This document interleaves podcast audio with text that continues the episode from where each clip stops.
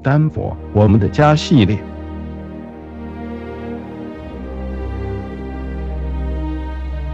刚刚到丹佛的朋友，每到周末假日，应该都会注意到一个奇怪的现象：在丹佛大学和华盛顿公园附近，有个社区的路上和店铺里，总是挤满了人潮，生气勃勃的。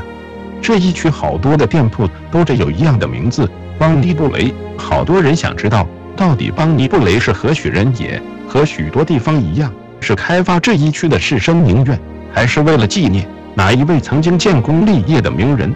其实大家都想多了。其实开发于上世纪二十年代的邦尼布雷，是苏格兰盖尔语里“快乐山丘”的意思。当年开发商乔治·奥兰杰先生希望在丹佛也建造一个像堪萨斯市邦尼布雷社区一样宜人的苏格兰风格小镇，所以也把这个社区叫做邦尼布雷。但好景不长。才刚刚拿到许可，正雄心勃勃要开始大兴土木的时候，乔治·奥兰杰先生的公司就因为资金短缺而宣告破产，整个社区也被政府充公抵税，再加上而后的全美经济大萧条，让这里的开发延宕和许久，直到三十年代中叶才重现生机。所以，在这里大家可以看到美国二十到三十年代各式建筑风格的房子。除了有三十年代盛行的现代艺术风格和国际风格的屋子，也掺杂着二十年代以前维多利亚风格的老屋，别有一番特色。